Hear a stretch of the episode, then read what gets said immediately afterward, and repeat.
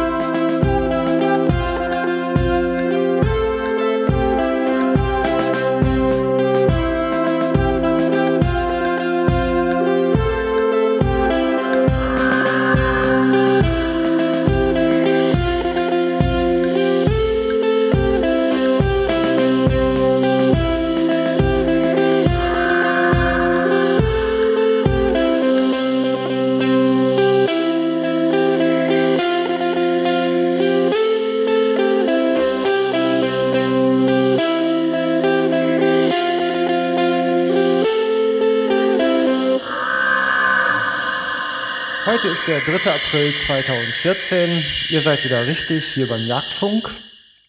Und ähm, ja, morgen jährt sich hier ein Jahr Jagdfunk.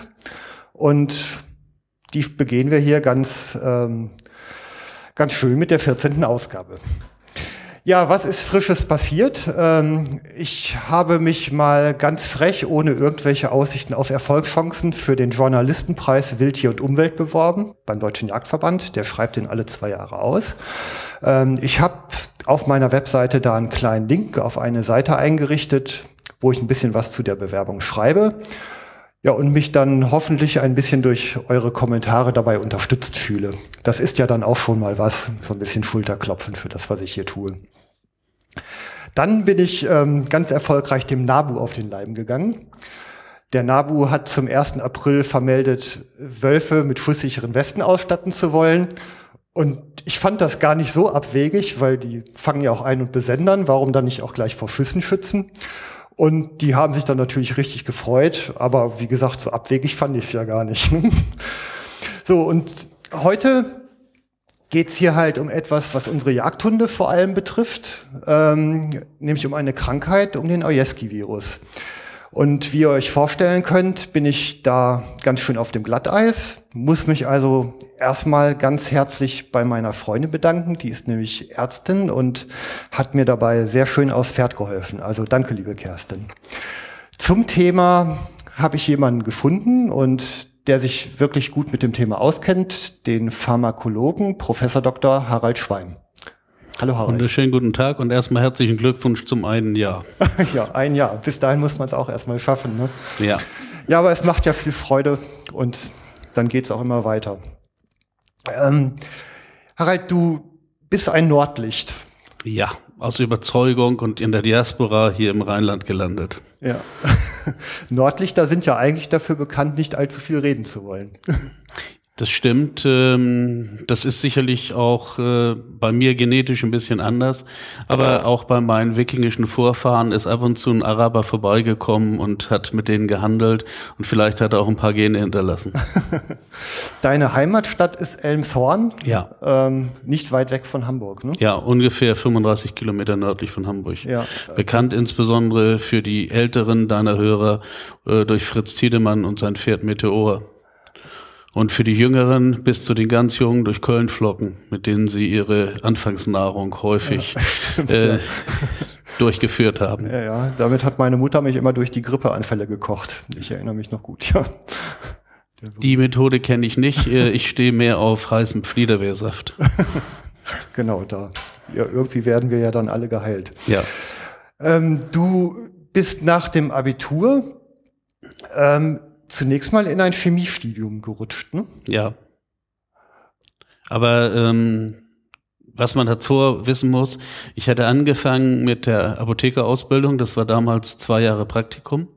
Und am Ende dieser Zeit war ich von der öffentlichen Apotheke so enttäuscht, dass ich zwar irgendwas machen wollte in Richtung Chemie oder Biologie oder ähnliches, aber nichts mehr mit der Apothekerei zu tun haben wollte. Und so ist das dann gekommen. Und ähm, ich habe dann angefangen, Lebensmittelchemie zu studieren. Das war aber zu der damaligen Zeit bis zum ersten Examen mit der Chemie identisch. Ja. Was für Erlebnisse hattest, da, hattest du mit der Apothekerei? Mir war einfach das zu dem damaligen Zeitpunkt zu kommerziell. Okay.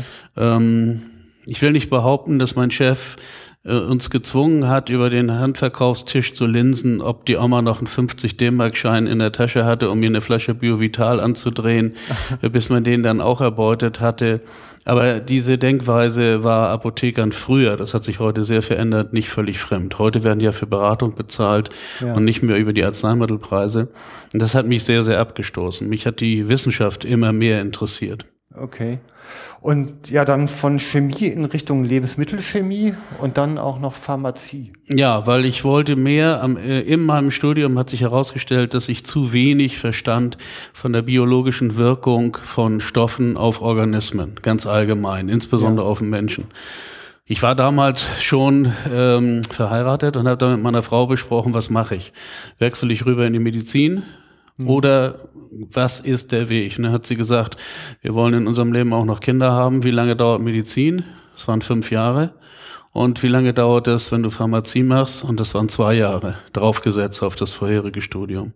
Und so habe ich dann letztlich zwei Studienfächer abgeschlossen, Lebensmittelchemie und Pharmazie, in nur, in Anführungsstrichen, äh, zehn Semestern. Und das war mit unserem Wunsch nach Kindern und Ähnlichem besser vereinbar als die Medizin. Ja. Ja, sicherlich auch ganz spannende Wechselwirkungen zwischen diesen beiden Fachbereichen, oder? Die Fächer sind enger zusammen, als man so glaubt. Also ähm, und im, im Endeffekt habe ich das auch alles irgendwann gebraucht im Laufe meiner weiteren Ausbildung. Ich bin heute zum Beispiel im Bundesinstitut für Risikobewertung zuständig für den Bereich ähm, Tierarzneimittel und Pharmakologie. Das heißt, ich äh, habe dort wieder mit dem Tier als Lebensmittel und seinen Arzneimitteln zu tun, so dass ich davon in beiden Bereichen drin bin, sowohl im Lebensmittel als auch eben in der Arzneimittellehre. Der Blick über den Tellerrand hat noch niemandem geschadet. Ne? Ich bin ein ähm, begeisterter Grenzgänger in allen möglichen Dingen und interessiere mich für viele, viele Dinge, äh, die nicht so streamlined sind. Ja, okay. Ja, die äh, Promotion, den Doktortitel hast du ja dann in pharmazeutischer Chemie gemacht. Ja. Das Fach heißt heute medizinische Chemie. Damals hieß es pharmazeutische Chemie. Okay. Mhm. Aber medizinische Chemie gibt eigentlich den Inhalt besser wieder. Ja. Und dann im gleichen Bereich die Habilitation. Ja. Ja. Also ähm, ich habe da auch mal so ein bisschen nachgeforscht. Ähm, eine Habilitation ist eigentlich eine Prüfung, ob man als Wissenschaftler sein Fach in voller Breite in Forschung und Lehre vertreten kann. So ist es definiert. Man schreibt im Grunde genommen eine Arbeit. Ja. Und wenn du das mal zurückverfolgst, so um es ganz einfach darzustellen, das Diplom in irgendeinem Fach heißt Thema und Lösungsweg vorgegeben. Die Promotion heißt Thema vorgegeben, Lösungsweg selbstständig gefunden. Und die Habilitation heißt Thema selbst gesucht, Lösungsweg selbstständig gesucht und durchgeführt. Und am Ende kommt dann dazu, in Deutschland zumindestens, dass man auch noch geprüft wird in Richtung auf die Lehrbefähigung, also ob man Studierenden was beibringen kann. Also in der Regel hält man zwei Vorträge, einen Fachvortrag und eine Lehrprobe. Okay. Und ähm, irgendwie konntest du ja dann nicht stillsitzen, ne? Also so, da waren ja immer noch dann begleitende Sachen dabei, also sowas wie Medizininformatik Ja. zum Beispiel, Fachapotheker für Arzneimittelinformation, ein Ja. Fachapotheker für öffentliches Gesundheitswesen. Ja. Schön, dass du noch ein Zuhause gefunden hast. Also ich kenne Du weißt gar nicht, was für eine tolerante Frau ich habe. Ich habe nebenbei noch aktiv Schach gespielt, habe zweimal die Woche Musik gemacht mit meiner Band, bin Motorrad gefahren, da ist meine Ja. Frau später mit eigenem Motorrad mitgefahren, habe gesegelt. Ich habe in der Zeit war in der Zeit auf der Seefahrtsschule. Ich sag ja, ich bin ein Grenzgänger in vielen Dingen. Okay, man muss es ja alles mal unter den Deckel kriegen, echt irre. Mit einer toleranten und äh, tollen Frau, mit der ich jetzt 41 Jahre verheiratet bin, ist das alles viel leichter. Nicht leicht zu finden, aber wenn man sie hat, ist gut. Ne? Ja, ich bin tief glücklich, dass sie mich genommen hat. Ja. Sie hätte bestimmt was Besseres kriegen können. Ja. genau, das muss man unterstellen. ähm, ja, du bist mittlerweile, ja, ich sag mal so an, an der Grenze zum Ruhestand. Ich bin oder werde dieses Jahr 64, Ja. wobei äh, Hochschullehrer, ähm, wenn bestimmte Bedingungen voraus äh, vorliegen, bis 68 arbeiten dürfen. Mhm. Und äh, ich hoffe, dass ich das darf, also dass ich nicht mit 65 aufhöre. Ja. Wenn, werde ich natürlich nur noch jagen. Wie schön. Im Moment kümmerst du dich aber noch ähm, ja, um einen Lehrstuhl für Drug Regulatory Affairs an Ja. der Uni Bonn. Ne? Ja, das ist der einzige in ganz Europa dafür. Ja. Arzneimittelzulassungslehre. Und äh, die Universität Bonn, da muss ich mal ein bisschen Werbung für diese machen, ist außerordentlich innovativ, hat viele neue Dinge erfunden im Bereich der Pharmazie, hat den ersten Master äh, für Arzneimittelforschung äh, eingeführt und aber auch diesen Studiengang. Der existiert seit 1999 und wir haben ungefähr 500 erfolgreiche Absolventen inzwischen produziert. Okay. Ja, wunderbar, echt. Ja, da ist eine Menge los in Sachen Pharmazie und Medizin in Bonn. Ne? Ja, Das ich finde, die, Uni- äh, die Uni hat, hat viele, viele Haken und Ösen. Ja. Und das Land Nordrhein-Westfalen hat noch mehr Haken und Ösen. Aber die Pharmazie und die Medizin in Bonn finde ich außerordentlich begeisternd. Mhm. Wobei ich äh, viele der anderen Fächer nicht so im Detail beurteilen kann. Ja, okay. Ähm, als außerplanmäßiger Professor bist du noch in Hamburg und in Berlin unterwegs. Ne? Ja, Und in Berlin äh, an der Charité. Ja. Und ähm, in Hamburg nicht mehr aktiv, aber dafür jetzt in ähm, Leipzig. Da bin ich in so, einem okay. Studiengang. In Hamburg lehre ich nicht mehr.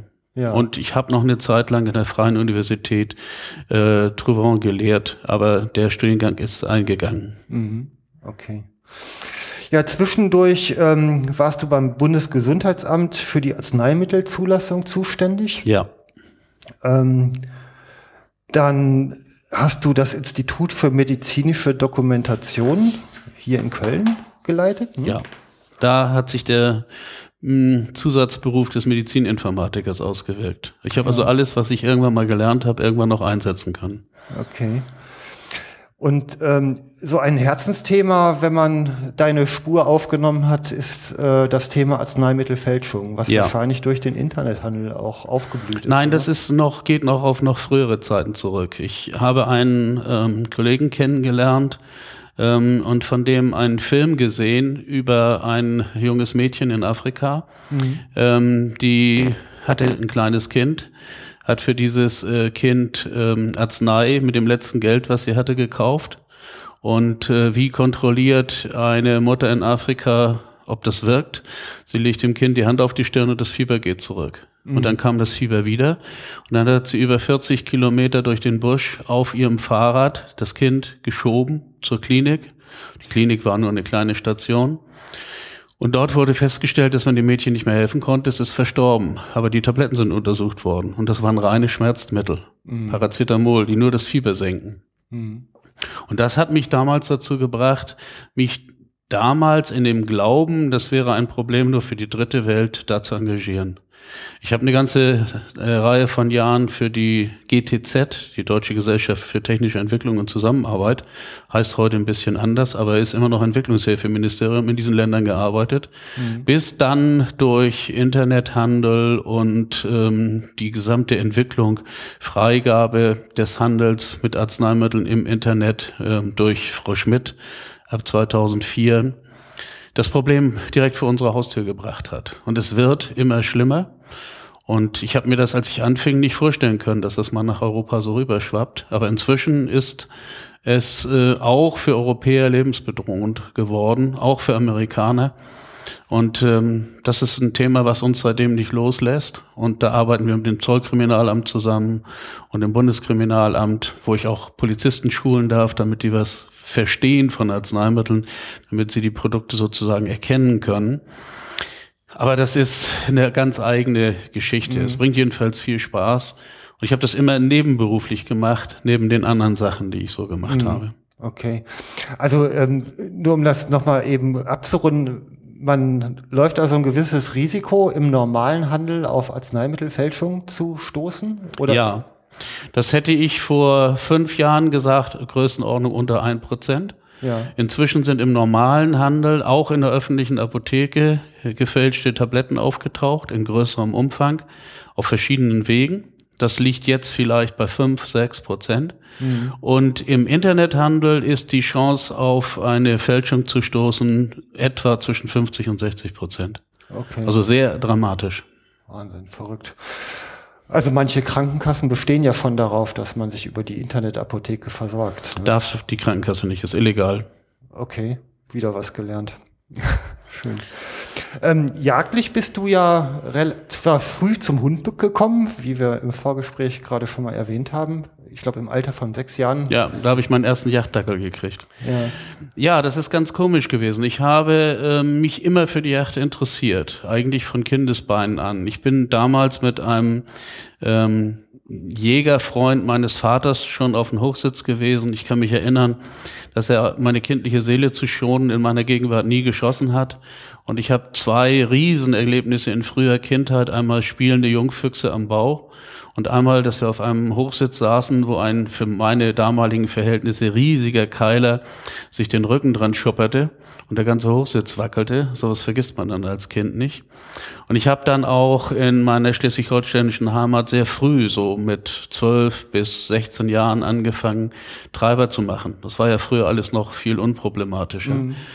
Aber dann hat meine berufliche Unstetigkeit eigentlich nie dazu geführt, dass ich einen Yachtschein gemacht habe. Immer wenn ich mich gerade entschlossen hatte, jetzt machst du das, dann wusste ich, ich bin in anderthalb Jahren wieder weg mhm. und habe es dann nicht gemacht. Und dann braucht man an einem neuen Job, an einer neuen Stelle eine Einarbeitungszeit und so hat sich das Ganze hingezögert, dass ich schon glaubte, ich würde es nie mehr machen, bis ich hier einen sehr, sehr guten Freund in Bonn gefunden habe, der dann gesagt hat, komm, mach das, das schaffst du schon.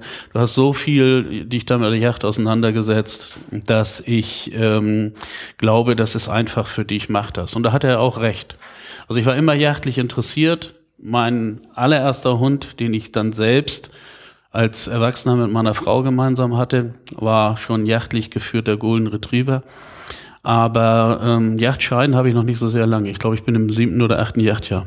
Mhm. Ja, da bin ich so in ähnlicher Größenordnung auch also vergleichsweise spät berufen. Ne? Ja. Aber man geht dann aber auch mit dem ja mit einem erforderlichen Ernst an die Sache ran. Ne? Ja, ja, und man muss auch ganz, ganz ehrlich sagen, dass ich mir natürlich heute jachtliche Erlebnisse leisten kann, die ein äh, 20-jähriger Jungjäger sich einfach nicht leisten kann. Ja? Mhm. Yacht ist ja auch teuer. Ja. Und wenn du hier in der Gegend jagst, in dem Revier, in dem ich jetzt glaube, das sechste oder siebte Jahr mitjagen darf. Ähm, da habe ich in der Zeit an Schalenwild zwei Stücke erlegt. Mhm. Aber ähm, ich habe im Ausland, insbesondere in Tschechien, wo ich zweimal jage, aber auch hier in Brandenburg, wo ich zweimal pro Jahr jage, doch eine ganz andere Jagdbilanz. Ja, okay. Also kommst auch gerne mal ein bisschen rum dabei. Ja, das ist wohl dieses äh, Gen, was uns Nordeuropäer auf die Völkerwanderung geschickt hat. ich will dies Jahr zum ersten Mal nach Afrika und hoffe dort Warzenkeiler zu schießen. Ja, okay. Welches Land genau? Namibia. Nach Namibia, okay. Da waren Yachtfreunde von mir. Wir sind hier ein sehr aktiver Hegering. Wir treffen uns äh, einmal die Woche. Wenn du mich jetzt anguckst, das Kostüm, was ich heute anhabe, ist auch für die Hegering-Versammlung heute Abend. Okay. naja, dann, dann mal los dafür. Nun gut, ähm, steigen wir mal ins Thema ein. Jo. Ähm, ich habe mir das so überlegt, dass wir vielleicht erstmal versuchen, ein bisschen Grundlagen zu schaffen. Und zwar einfach mal so Viren und Bakterien voneinander abgrenzen. Ja. Ähm, also erstmal, wir haben, äh, das sind, wir haben ja erstmal Zellen. Also das Bakterien sind Zellen und Viren. Unbelebte, häufig kristalline ähm, Erbmasse in einer Hülle, aber die nicht lebt von selber. Ja. Okay, ähm, die, die Zelle ist ja in ihrer Größe erstmal äh, zum Beispiel sehr stark variabel. Also wenn man die Wikipedia befragt, die fängt im Mikrometerbereich an, ist so die kleinste und die größte, habe ich gelernt, ist die, die Zelle, die Eizelle des Straußen, der kann über sieben Zentimeter groß werden Ja. als Einzeller. Das ist ja schon mal, äh, also kaum zu glauben, dass ein großes Gebilde dann nur noch aus einer Zelle besteht. Ja, das ist ähm, tatsächlich so. Du musst dazu noch wissen, dass ähm, Zellen sich auch noch in ihrer Ausstattung unterscheiden. Zum Beispiel Säugezitierzellen haben keine feste Zellwand. Pilze haben eine feste Zellwand aus demselben Material, aus dem Insekten gemacht sind. Und Pflanzenzellen haben Zellwände, die sind aus einem Material gemacht, was man landläufig dann als Holz bezeichnet, Ja. mit einer Kittsubstanz, ähm, die heißt Lignin. Also die Zellen sind auch noch sehr unterschiedlich in ihrer Ausdifferenzierung. Und sie sind natürlich in Abhängigkeit von dem Lebewesen mehr oder minder groß. Ja, der, die Eizelle des Straußes ist sicherlich, wobei ich die äh, Zahl jetzt nicht überprüfen kann. Ich weiß es nicht auswendig. Die ist aber dann sicherlich sehr, sehr groß. Normalerweise sind Zellen im Mikrometerbereich. Okay. Also da stand Quelle Internet, ne? Also man kann sich sowieso Ja, nicht du drauf weißt verlassen. ja. Also Du weißt ja, ein tippender Hund kann im Internet auch eine Veröffentlichung machen. ja, ja, genau. Da sieht ja keiner, dass er ein Hund ist. Richtig. Du kennst den Cartoon auch. Ja, ja, natürlich. Wenn man mit, ja, ich bin ja IT geprägt, da geht sowas nicht an mir vorbei. Ähm, die größte Zelle des Menschen ist auch seine Eizelle. Ja. Das ist, glaube ich, auch die einzige, die man mit bloßem Auge sehen kann. Ja. Ja, und ähm, dann unter, dann sind unterscheidet man ja eben noch Zellen mit Zellkern und welche ohne. Ja. Also zum Beispiel klassisch die roten Blutkörperchen. Die Ja. haben keinen Zellkern, weil die eben nur eine Aufgabe haben, kurze Zeit zu leben, sieben Tage, bisschen länger manchmal. Die sollen nur Sauerstoff in allen deine Körperzellen bringen und dafür brauchen sie keinen Zellkern, weil sie sich selbsttätig nicht vermehren. Die werden in Stammzellen, zum Beispiel in den großen hohlen Knochen, die wir haben, Oberschenkel, Rippen, Oberarm gebildet. Ja, okay. Da gibt's äh, das Wort dafür heißt Eukaryot, ne? Ja, Oder Euzyten sagt man dazu. Ja, Eukaryoten ist mir geläufiger. Euzyten habe ich schon gehört, aber ähm, Eukaryoten oder Eukaryonten sind die geläufigeren Begriffe. Ja. Und Prokaryoten für die anderen Arten von Zellen. Ja.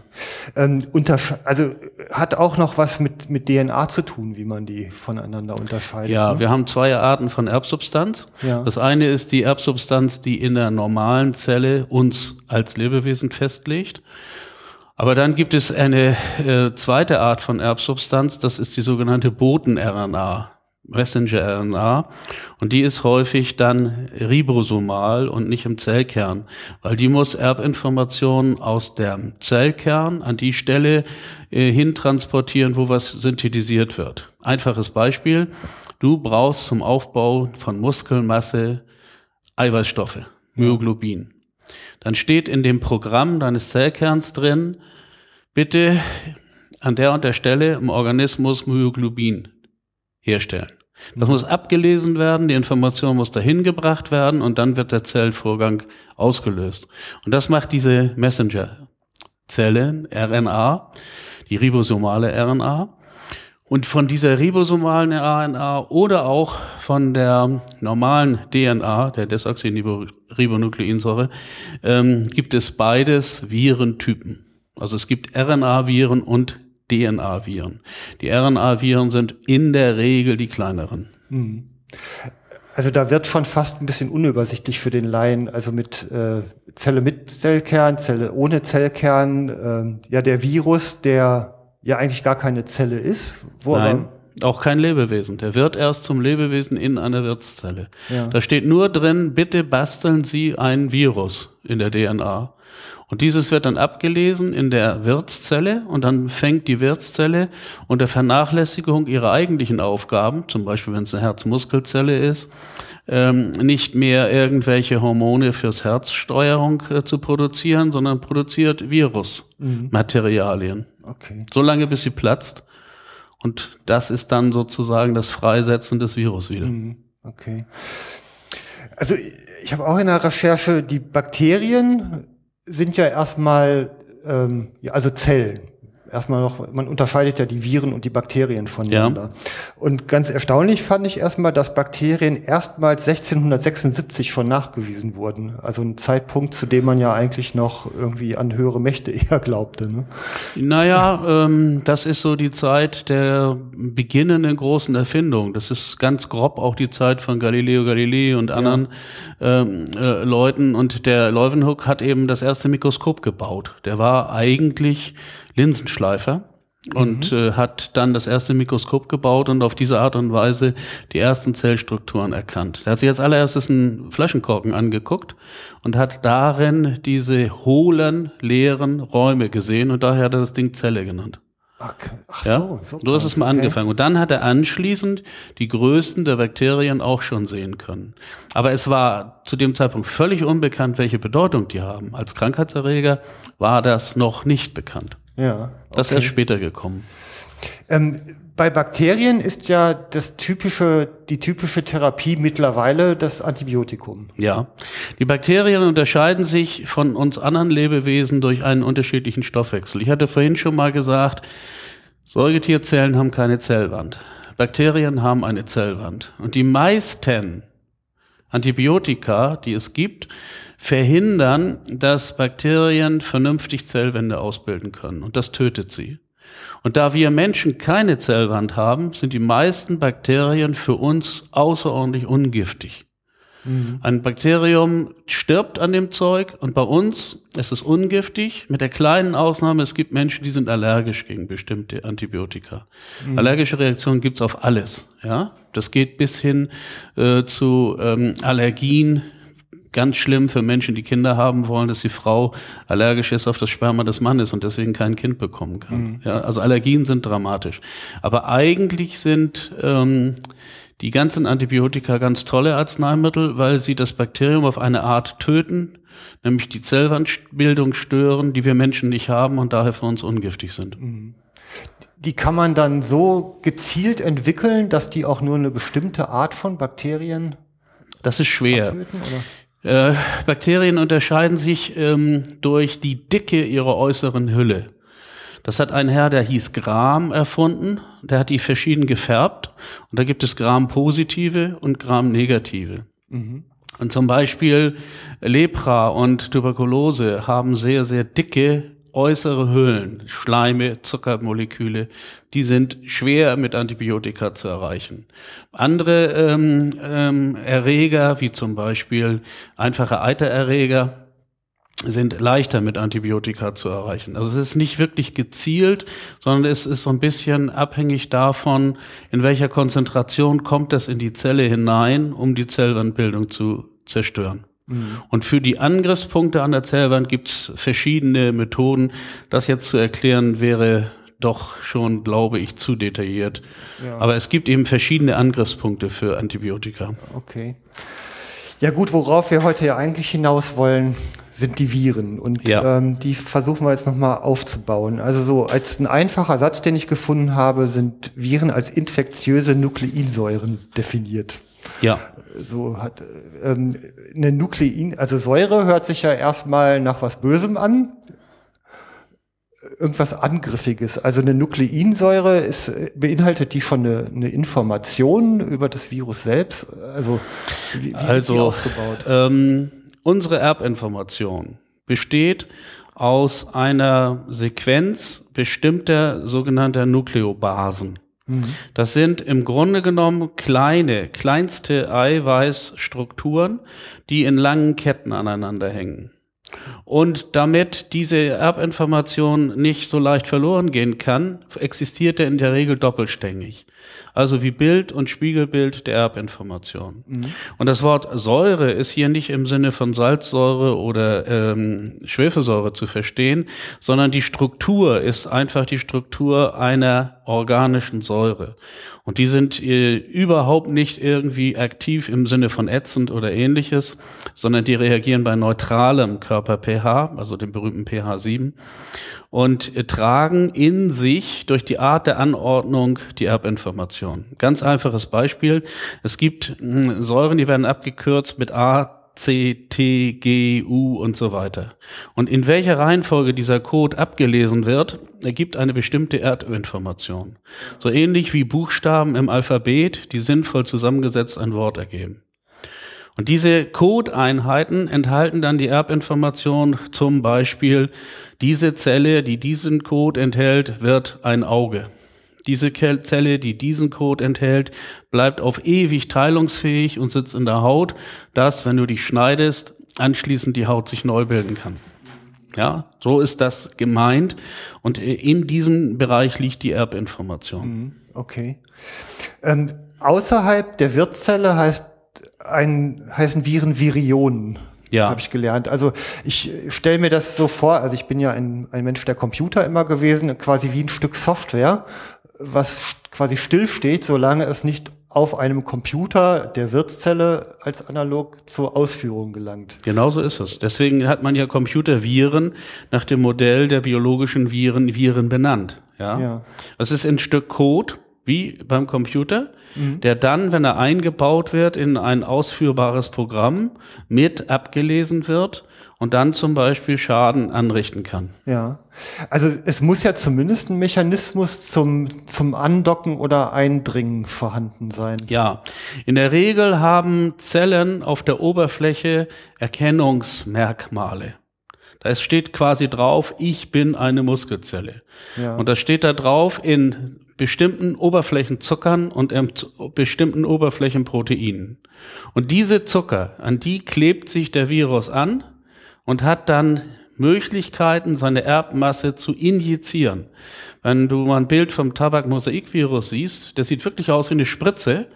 Und äh, zwar eine Spritze mit Beinen dran, setzt sich auf die Oberfläche, erkennt die Zucker und injiziert dann seine Erbmasse in die Zelle. Ja. Und die Hülle bleibt draußen. Und in dieser Erbmasse steht dann drin, bitte produziere Hüllproteine für Viren und bitte produziere neue Virus-Erbmasse. Ja. Und das tut dann die Zelle, weil Mechanismen dabei sind, die den normalen Zyklus der Zelle stilllegen.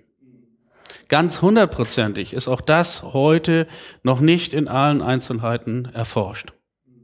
Ist das denn ähm, optisch nachweisbar? Also kann man es per Mikroskop?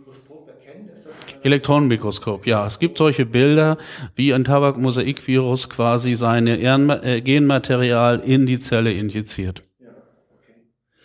Also ein Virus ist eigentlich ein Programm, kann sich nicht eigenständig vermehren, ja. braucht dazu eine Wirtszelle, ja. ähm, verfügt über keinen eigenen Stoffwechsel. Nein, praktisch nicht. Ja. Es gibt ganz große Viren, die haben geringfügig eigenen Stoffwechsel. Aber die Viren, über die wir hier, hier reden wollen, sind irgendwie eher mittelgroße Viren, die haben keinen eigenen Stoffwechsel. Ja, okay. Und ja, werden langläufig eigentlich nicht als äh, Lebewesen eingruppiert. Nein. Sind aber eben Lebewesen beeinflussende Informationscontainer, also so könnte man So könnte man das sagen, ja. Okay, ähm, um dem Ojeski noch ein bisschen näher zu kommen, gibt es ja eine große Gruppe innerhalb der Viren, das sind die Herpesviren. Ja. Und der Ossietzky ist auch einer der Vertreter dieser Gruppe der Herpesviren. Ja. Ähm, der, also kommt vom griechischen Herpein und Herpein steht für Kriechen, also eine, eine kriechende Ausbreitung und ich sag mal, das kennen wir ja wahrscheinlich die meisten zumindest von diesem Herpes simplex. Oder Herpes labiatis, also der Ja, an den. Lippen sitzt. Ja. Und äh, sehr unangenehm der Herpes genitalis, der also an den Geschlechtsorganen sitzt. Und ähm, das Besondere an der ganzen Familie der Gruppe der Herpesviren ist, dass wenn sie einmal den Menschen überfallen haben, sie sogenannte persistierende Viren sind. Sie haben die Eigenschaft, dann auf ewig im Menschen zu verbleiben und immer mal wieder aktiv zu werden, wenn der Mensch in besondere Stoffwechselsituationen oder auch in besondere emotionale Situationen kommt. Also zum Beispiel Lippenherpes bricht regelhaft aus, wenn die Leute Stress haben. Lippenherpes bricht häufig aus, wenn die Leute etwas essen, vor dem sie sich eigentlich ekeln, aber sich dazu zwingen, das zu essen. Und diese Stresssituation löst den Herpesvirus wieder aus.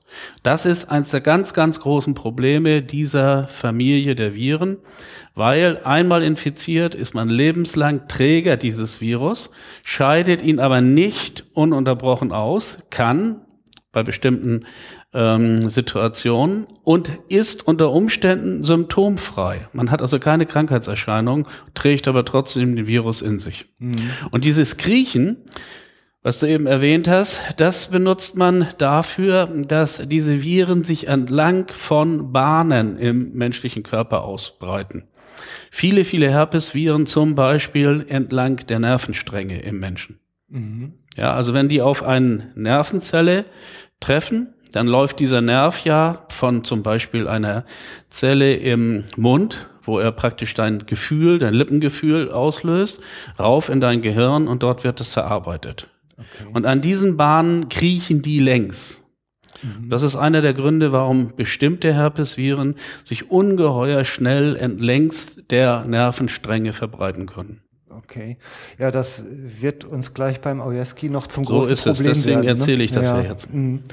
Ähm, äh, insgesamt sind Herpesviren also eher in den Gruppen der größten und komplexesten Viren. Also die sind Ja. äh, Sind keine sehr kleinen Viren, keine Riesenviren, sondern eher in eine mittlere äh, Virusgröße. ja, okay.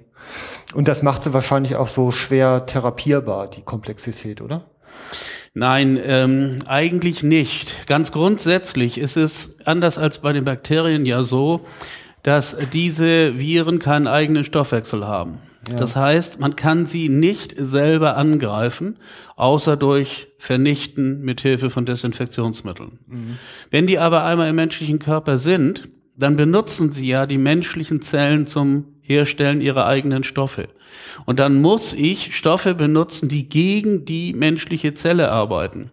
Und damit äh, existiert ein sehr, sehr großes Risiko, dass sie den Menschen sehr schaden. Und deswegen gibt es nur ganz wenige Stoffe, die wirklich gegen Viren wirken. Man nennt diese Virostatika oder ähm, äh, hat auch noch ein paar andere Begriffe dafür, je nachdem, ob sie den Virus in der äh, Ausbreitung einhemmen oder ihn wirklich töten, ja, Viruzide. Aber Viruzide, also den Virus tötende ähm, äh, ähm, Dinge, sind in der Regel nur Desinfektion. Okay. Ja, Therapien kommen wir gleich auch noch nochmal drauf. Von der Verbreitung ähm, her kommen diese Herpesviren eigentlich bei vielen Wirbeltieren, Säugetieren, Vögeln, Reptilien, Fischen. Also die sind in den Spezies quasi omnipräsent. Ja.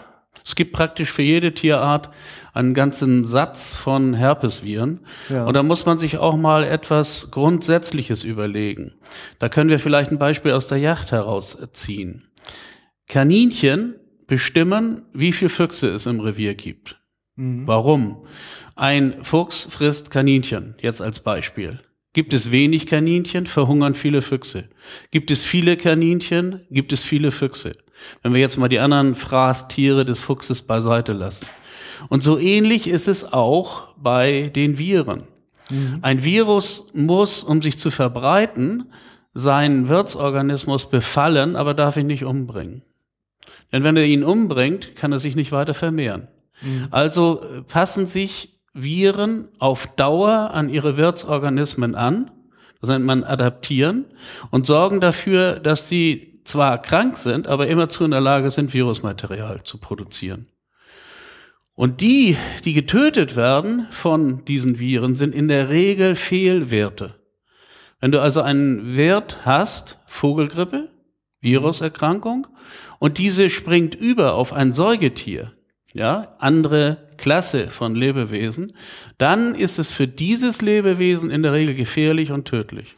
Und das kann eben auch innerhalb der Klasse der Säugetiere sein. Das kann sogar innerhalb verschiedener Klassen der Säugetiere sein, so wie es beim Ossietzky ist, was wir nachher zu besprechen mhm, haben. Okay. Ähm, so Hauptvermehrungszellen sind äh, weiße Blutkörbchen, Lymphozyten genannt, Nervenzellen und Hautzellen. Das ja. sind so die Haupttypen auf den Herpesviren. Gibt es denn überhaupt noch andere oder beschränkt es sich wirklich auf die? Na, es gibt zum Beispiel auch noch ähm, Herpesviren, die besonders gerne in Schleimhautzellen leben. Schleimhautzellen hat, äh, haben eine etwas andere Struktur.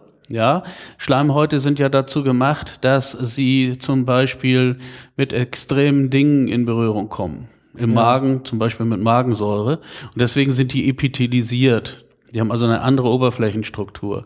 Und da gibt es äh, Viren, die sich da besonders gerne reinsetzen. Ja. ja? Und äh, ich kenne jetzt nicht alle Viren für alle Tierarten, aber es gibt bestimmt auch bei Tierarten rein auf Schleimhäute spezialisierte äh, Zellen. Der Lippenherpes ist ja zum Beispiel mhm. bei Menschen auf Schleimhäute spezialisiert. Mhm. Okay. Gut, dann äh, kommen wir jetzt mal zum Ojeski-Virus. Ähm, den gibt's weltweit, ne? Ja, das ist eine ganz besondere Form von ähm, Virus. Äh, die äh, Viren werden mit so Zahlencodes äh, äh, klassifiziert und der Ossietzky-Virus ist weltweit verbreitet, was auch damit zusammenhängt, dass es praktisch bis auf die Antarktis und Australien ursprünglich auf allen ähm, Kontinenten Schweineartige gegeben hat.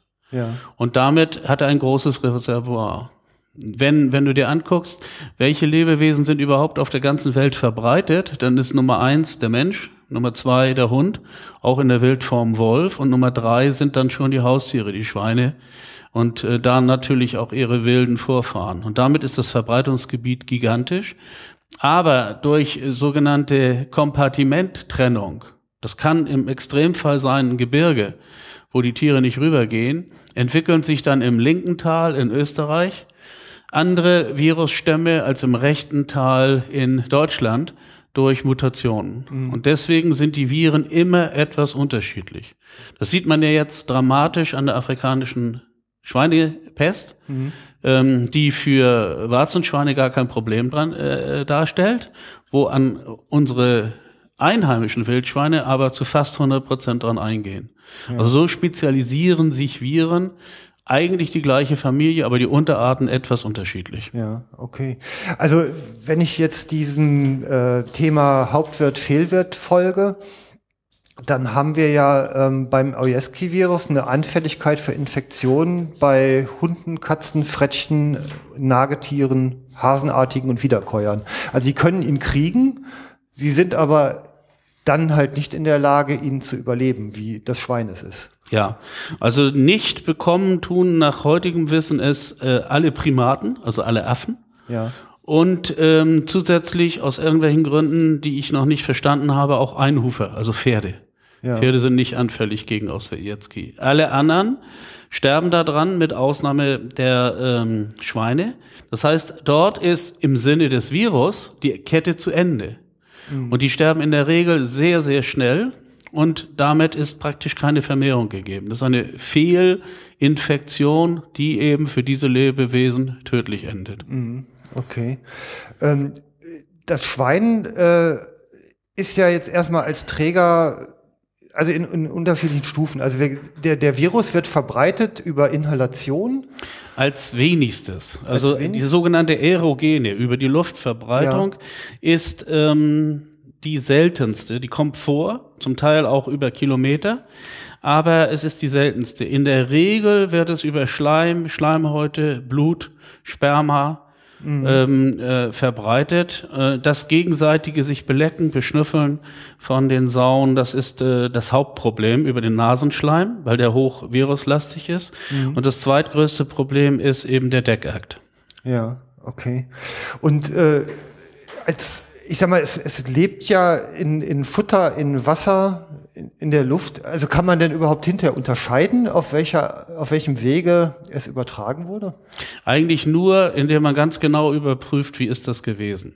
Wenn ich zum Beispiel einen Haushund habe, der in Osjetski eingegangen ist ähm, und der hat Schweinefleisch zu fressen gekriegt, weiß ich, das war über den Magen. Mhm. Wenn ich einen Jagdhund habe, der eine Sau gebeutelt hat oder äh, gebunden hat und am Wurf gepackt hat, weiß ich, das war über Nasenschleim. Mhm. Aber wenn du dir die Untersuchung anguckst, das ist ja eine meldepflichtige Krankheit, und da geht man genau nach, wie war der Infektionsweg, dann steht in vielen dieser Auswertungen drin, Infektionsweg unbekannt. Mhm. Okay. Ähm bleiben wir nochmal eben beim Schwein. Also die, die Symptome oder Klinik, sagt der Mediziner, ne? Ja. ähm, die ist ja erstmal bei, bei Ferkeln schon, dass da auch eine hohe Wahrscheinlichkeit ist, dass die zu Tode kommen. Also ja. bis zum Alter von drei Wochen. Alle Jungtiere sind immer grundsätzlich gefährdeter. Ja. Jungtiere jetzt auch bezogen auf den Menschen. Hier sehr junge Säuglinge sind genauso ähm, mit einem höheren Lebensrisiko versehen wie junge Schweine. Das liegt daran, dass viele der biochemischen Mechanismen, die uns schützen, noch nicht ausgebildet sind in großer Jugend. Also das, was man Immunsystem nennt. Immunsystem, aber auch Blut-Hirn-Schranke, Magen-Schleimhaut-Schranke gegenüber dem Rest des Körpers, das ist einfach noch nicht so ausgebildet. Deswegen ist hier in dieser Frühphase eine Infektion in der Regel tödlich. Mhm. Und das gilt natürlich auch für noch Ungeborene. Das ja. ist auch der Grund dafür, warum Sauen dann, also Hausschweine, verwerfen, wie man das ja wohl nennt. Ja. Woran erkenne ich denn bei so einem Ferkel, ähm, dass es eine Infektion hat? Was ja, so in, in, der Symptome? Regel äh, entwickeln die sich schwächer, deutlich schwächer.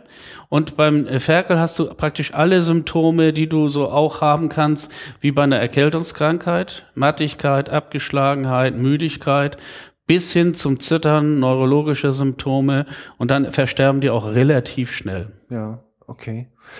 Ähm, kann es sein, also wenn die sich erholen, äh, was, wie lange dauert denn so eine Krankheit dann an? Lebenslang. Die sind lebenslang, wenn sie sich erholen, Träger des Osjetski-Virus.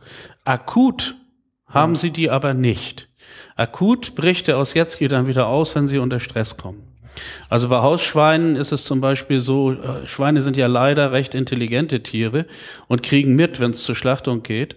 Und dann kann der Ossietzky wieder ausbrechen. Nur, also. das spielt eben keine große Rolle, weil wir Menschen Ossietzky-haltiges Fleisch essen können. Mhm. Aber ähm, dieses Fleisch wird dann wieder infektiös.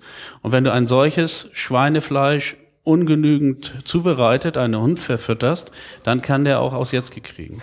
Aber zur Beruhigung, noch ist Deutschland aus Jetzki frei für die Hausschweinbestände. Wir haben aus Jetzki nur beim Wildschwein. Und ich sage noch, weil die moderne äh, ökologische Saunhaltung, wo die Sauen draußen gehalten werden und äh, wo die Freiland gehalten werden, eben dazu führt, dass immer wieder es zu genetischen Vermischungen kommt. Der Stand der Dinge ist, dass Hausschweine und Wildschweine sich in einem Genpool von zwischen 10 und 20 Prozent überlappen. Mhm. Also du findest in einem Hausschweinbestand zum Beispiel 8% oder 10% Wildschweingene und umgekehrt findest du im Wildschwein auch Hausschweingene. Das geht zurück auf das Mittelalter überwiegend, wo man die Schweine zum Mast in den Wald trieb. Ja. Und dann wurden die natürlich auch belegt von irgendwelchen Keilern.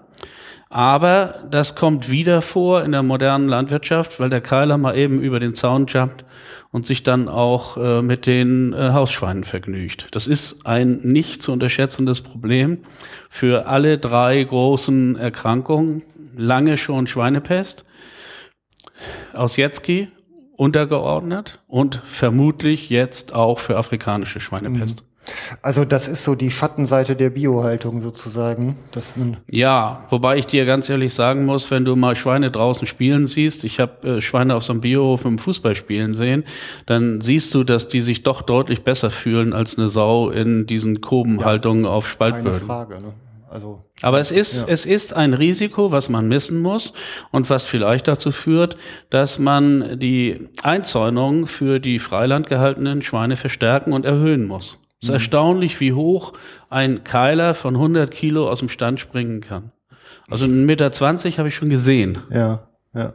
Ja, ja, da, das sind Kraftpakete, ne? Ja. Absolut, ja, deshalb ähm, ist sicherlich auch kein Spaß, vom, von der Sau angenommen zu werden. Ne? Nein, es, ist, es gehört zu den Erlebnissen, die ich mir gerne für dieses Leben schenken würde. Ja, ja, wenn es irgendwie geht. Ne? Also da nochmal herzlichen Dank an unsere Nachsuche. ja, weiß Gott, die nehmen da einiges auf sich. Ja, genau. Ne?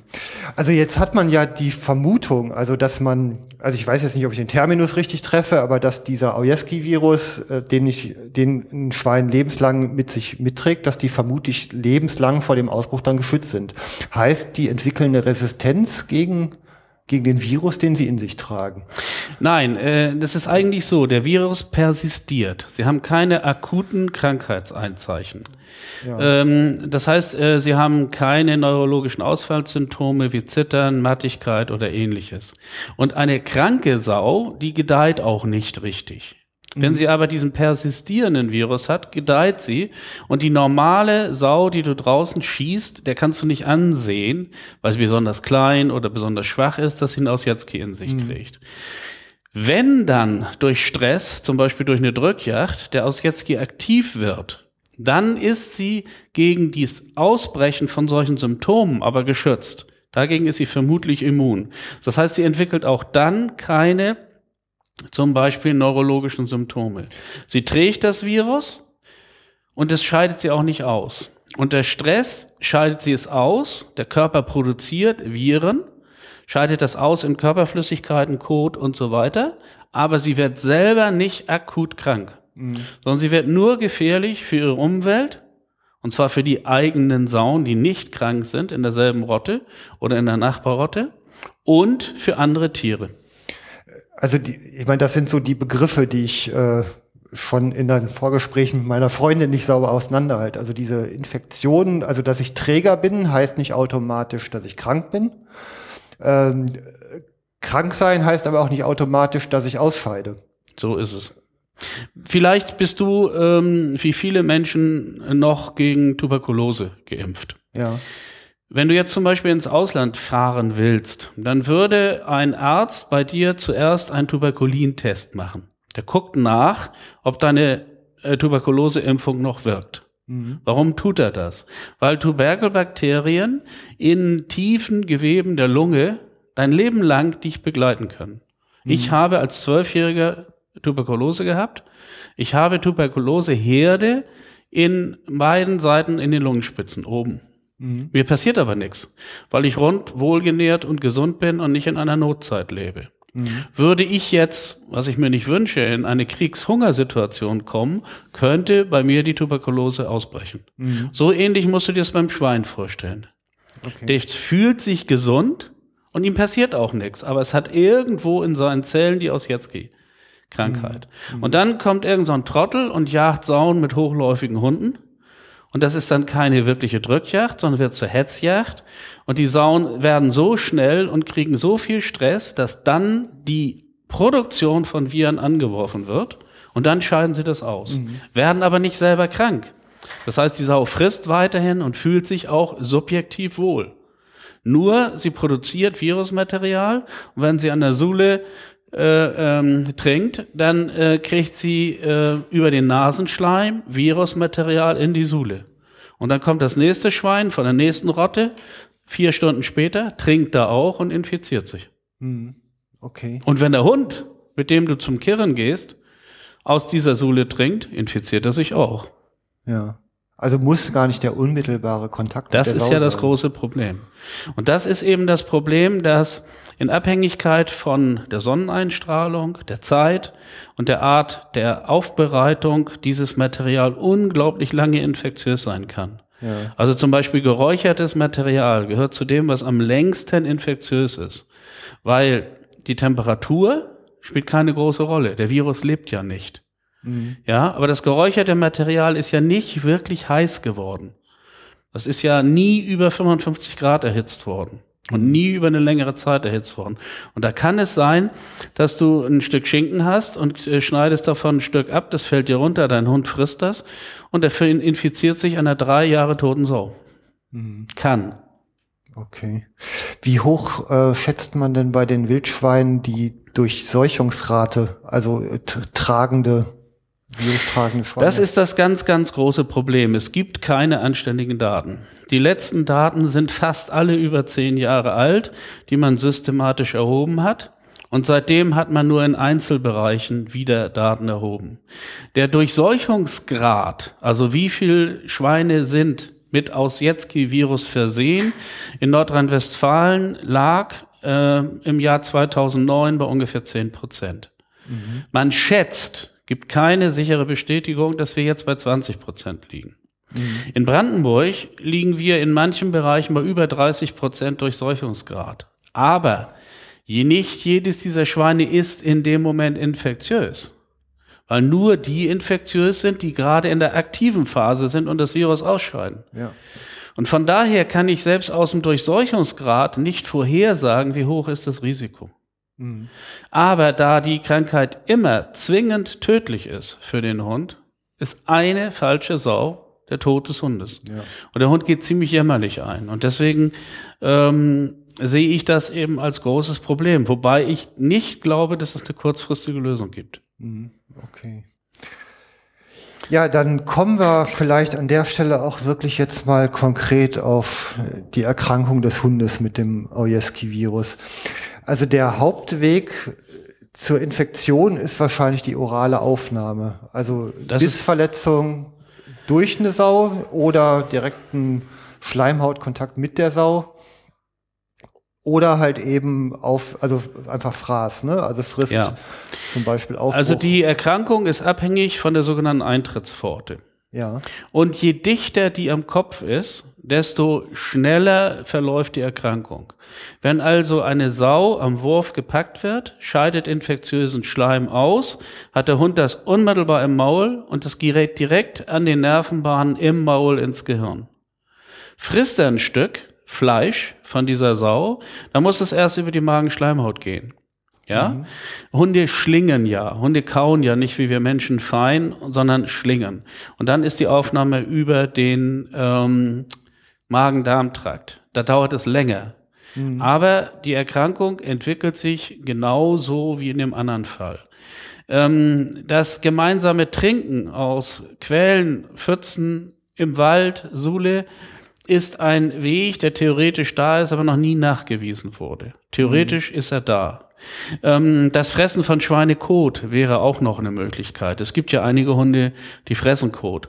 Aber diese Wege sind sehr, sehr selten. Die rund zehn Hunde, die in den letzten zehn Jahren in Deutschland an Ausjetzi gestorben sind, sind entweder gefüttert worden im Genossenmachenverfahren, also Fleisch oder Innereien von der Sau, mhm. Oder aber waren Hunde, die Sauen aktiv gepackt haben. Die typischen Yachtterrier, die auch eine Sau am Wurf packen. Mhm. Okay. Das waren die typischen Fälle. Ähm, also die, diese Eintrittsforten, man hat ja dann so Entzündungssymptome. Ähm, also es gibt ja wohl offensichtlich, wenn die Oralschleimhaut, gibt es hauptsächlich Kopfsymptome. Ähm, Wenn es gefressen wird, hat man so Entzündungssymptome im Verdauungstrakt. Ja, wobei du bedenken musst, dass die normale Inkubationszeit zwischen Infektion und Tod beim Hund zwischen ein und drei Tagen liegt. In der Literatur steht immer zwischen zwei und neun Tagen. Ja. Das ist aber nicht richtig. Wenn du mit den äh, Tierärzten darüber redest, viele, viele Hunde, die direkten Schleimhautkontakt haben, sind nach dem ersten Tag tot. Und das ist eins der Probleme. Der Ausjetski wird häufig gar nicht richtig erkannt, weil der Hund schon vorher schwerst krank ist, meistens jacht.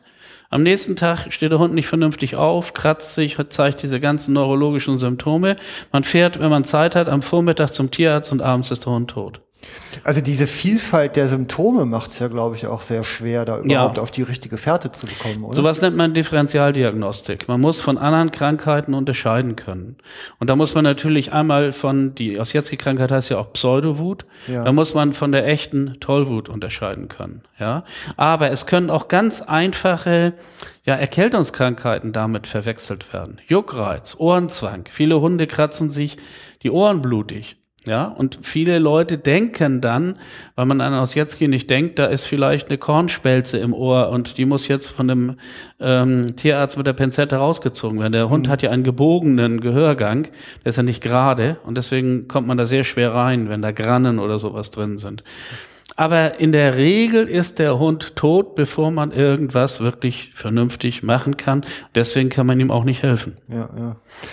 Also kann eine Lungenentzündung passieren, es kann eine Blutungsneigung sein, Ja. also es eben Schaum vorm Mund, was tollwutartige Symptome Ja. sind. Also diese, Ich habe dieses, letzte Woche mit einem Freund gesprochen, der Tierarzt ist, und der hat mir erzählt, den letzten Osjetski-Fall, den er gesehen hat, ist lange her. Da hat der Hund aus allen Körperöffnungen geblutet. Ja? oh Gott, ja. Also alles, was Körperhöhle ist, wobei dabei auch du nicht nur Mund, Nase, After, sondern auch Augen und Ohren und sowas mitrechnen musst, aus allem lief Blut.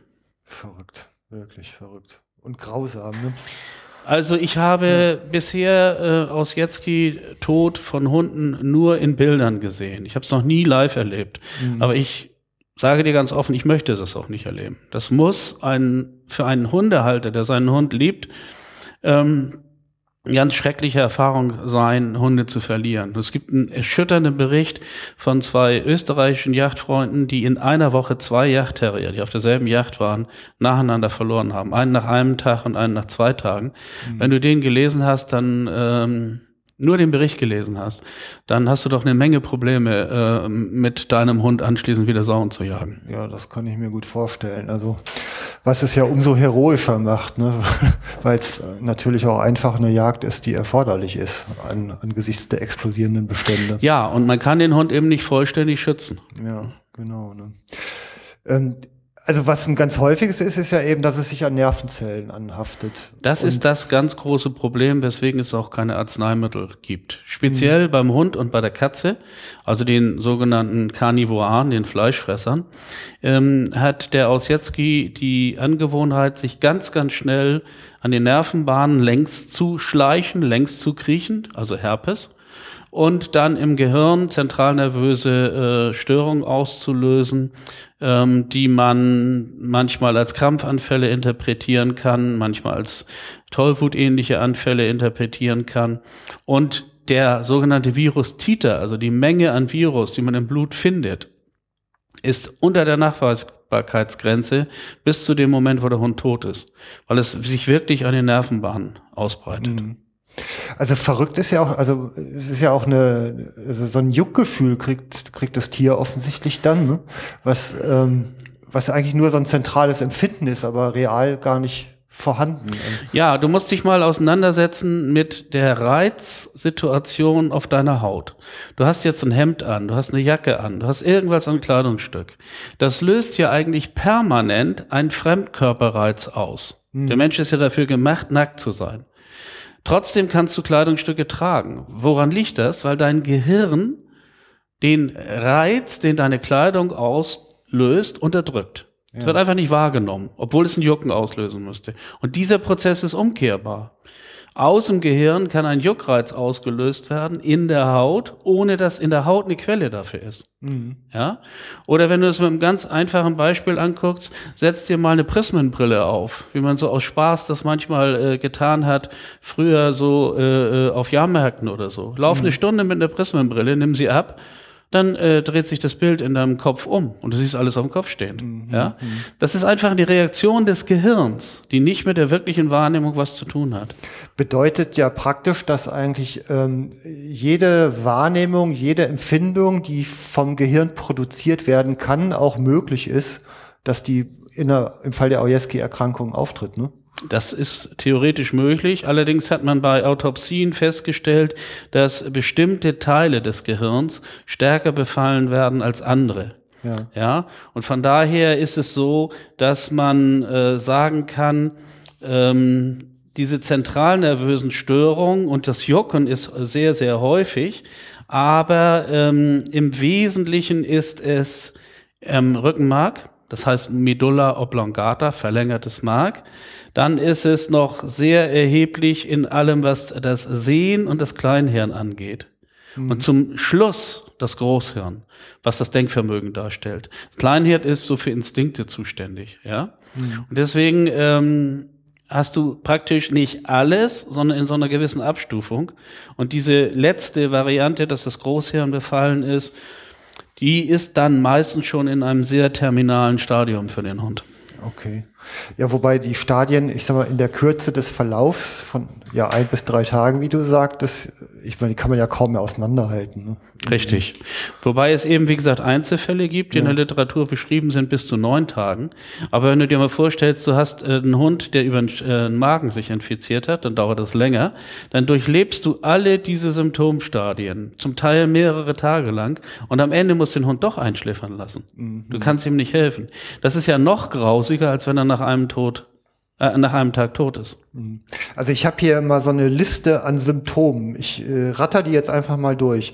Unruhe, Speicheln, Zittern, Erbrechen, Fressunlust, Fieber, äh, Juckreiz an Kopf, Lefze, Augen, Wangen, an Ohren und Rachen, ähm, Tremor, also Zittern, Aggressivität, Schmerzverhalten, Krampfanfälle, Koma, äh, Schluckreflexe weggehen, ungleich große Pupillen, Schielen, äh, Schock, Dinger, zentrales Atemversagen. Ähm, Das ist häufig eine der Todesarten. Also neben Ja. der Enzephalitis, der Hirnhautentzündung.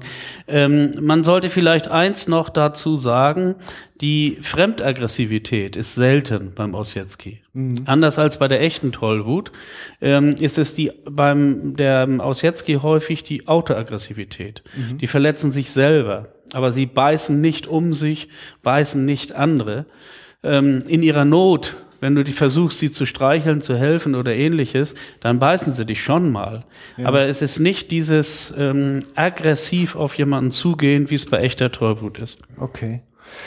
Ähm, wie, also ich sag mal, helfen kann man ja im Moment sowieso nicht. Also so viel sei mal vorweggenommen. Äh, in der Diagnose, wie, wie weist man denn nach? Also In der Regel erst in der Autopsie. Man äh, guckt in der Regel auf die klinischen Symptome. Ja.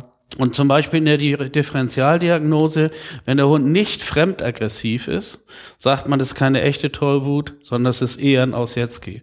Und wenn du einen Hund hast, der zum Beispiel zwei gleich große Pupillen hat und beißt, dann ist es eher eine echte Tollwut. Hat er unterschiedlich große Pupillen, rechtes und linkes Auge, ist es eher Ossietzky. Richtig nachgewiesen wird es in der Regel nach dem Tod bei der Autopsie.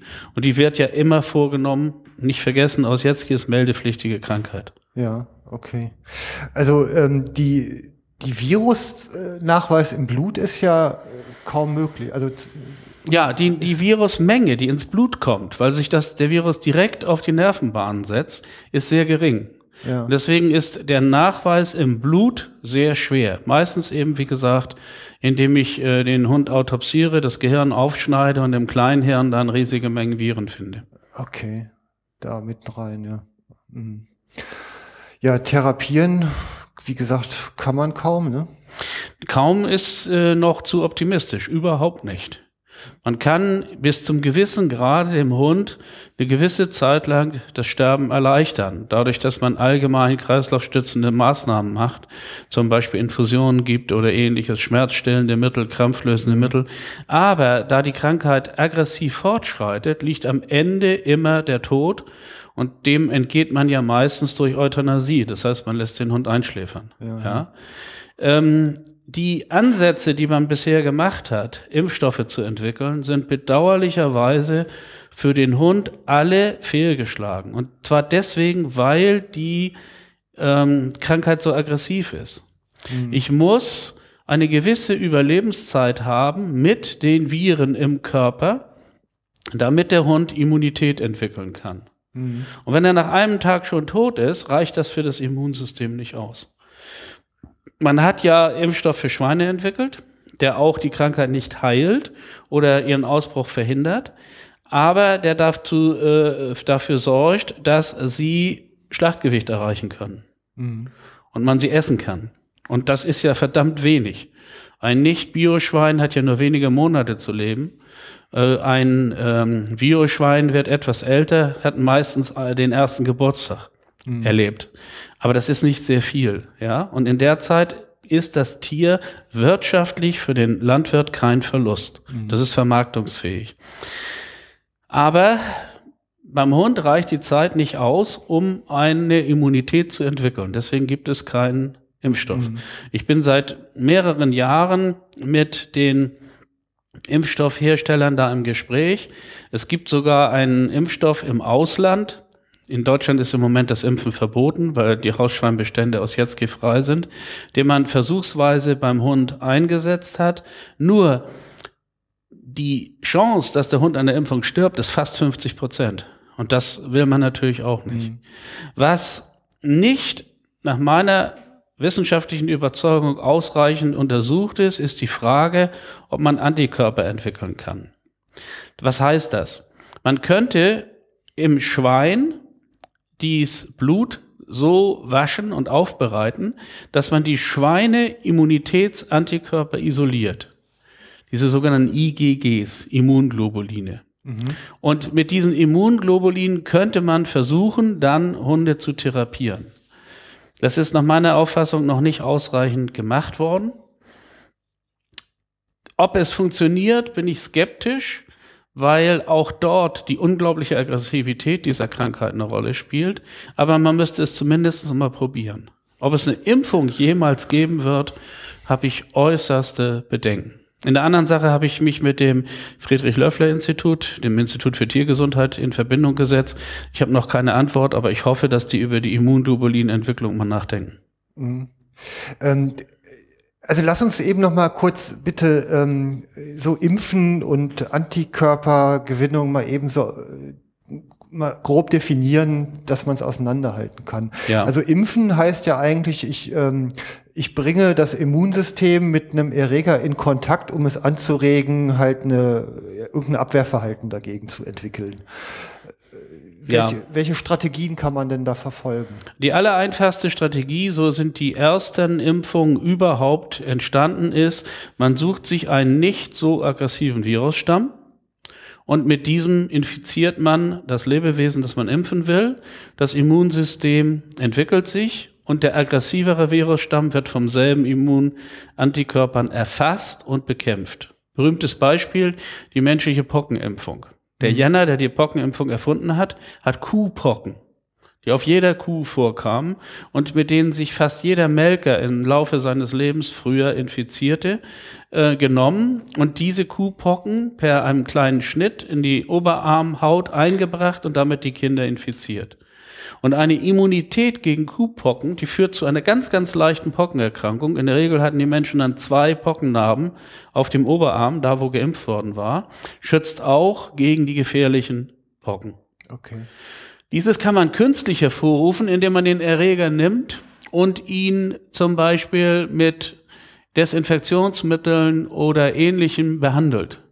Die ersten Impfungen gegen Kinderlähmung waren so, dass man Kinderlähmungserreger genommen hat und die mit Formaldehyd behandelt hat.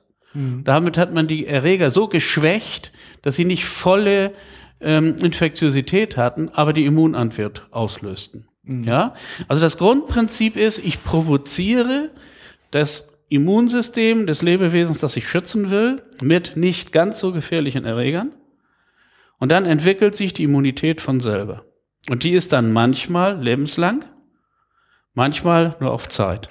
Funktioniert da, also ich sag mal, bei Viren als äh, ja eigentlich nur ein, ein Informationsträger, wie wir ihn vorhin definiert haben, ist es denn möglich, den so abzuschwächen? Also es geht doch eigentlich nur bei einem Bakterium, oder?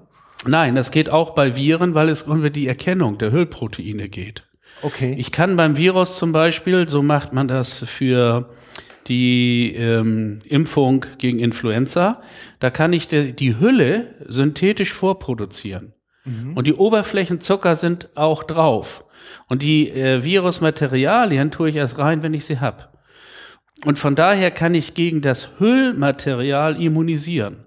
Das heißt, da kommt eine Hülle angeflogen, die hat auf der Oberfläche in Form von Zuckern geschrieben, Achtung, ich bin infektiös.